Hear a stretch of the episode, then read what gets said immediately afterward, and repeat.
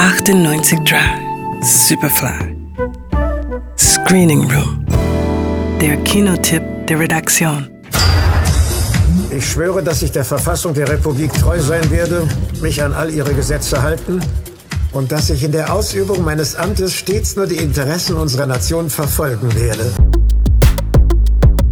Silvio Berlusconi hat Italiens Gesellschaft nachhaltig geprägt. Manche würden vielleicht eher sagen zersetzt. Korruption, Klientelismus und obszöner Machthunger sind unter ihm salonfähig geworden.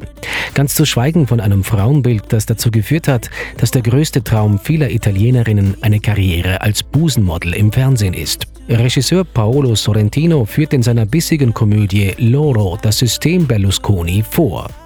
Der Film setzt im Jahr 2006 an, als Berlusconi gerade seine dritte Amtszeit als Ministerpräsident hinter sich hat. Nach wie vor bewegt er sich im Zentrum der Macht, was zahlreiche Günstlinge anzieht. Wie zum Beispiel Sergio, der zwei Möglichkeiten sieht, an ihn heranzukommen. Entweder als neuer Lieferant für Frischfleisch, was ihn allerdings zum Konkurrenten des legendären Zuhälters Fabrizio machen würde, oder über einen ihm bekannten Ex-Minister.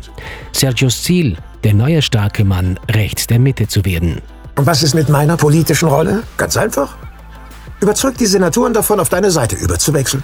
Ich soll diese sechs Senatoren überzeugen. Berlusconi selbst erscheint als Dauergrinser, der mit vulgärem Charme eine ganze Armada an jungen Frauen unterhält und dessen hemmungsloser Narzissmus hin und wieder von seiner Frau Veronika gestört wird.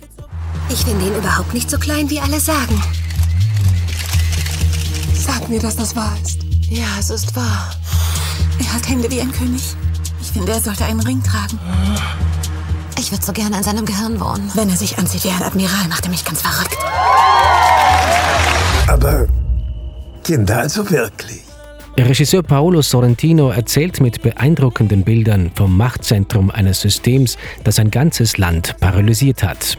Und wenn mancher Handlungsstrang einfach ins Leere läuft, ist das vielleicht einfach nur Ausdruck der Ratlosigkeit, die sich einstellt, wenn man sich fragt, wie ein Mann wie Berlusconi zu so einer Machtfülle gelangen konnte. Loro, ab Freitag im Kino. Johannes Ramberg, Radio Superfly.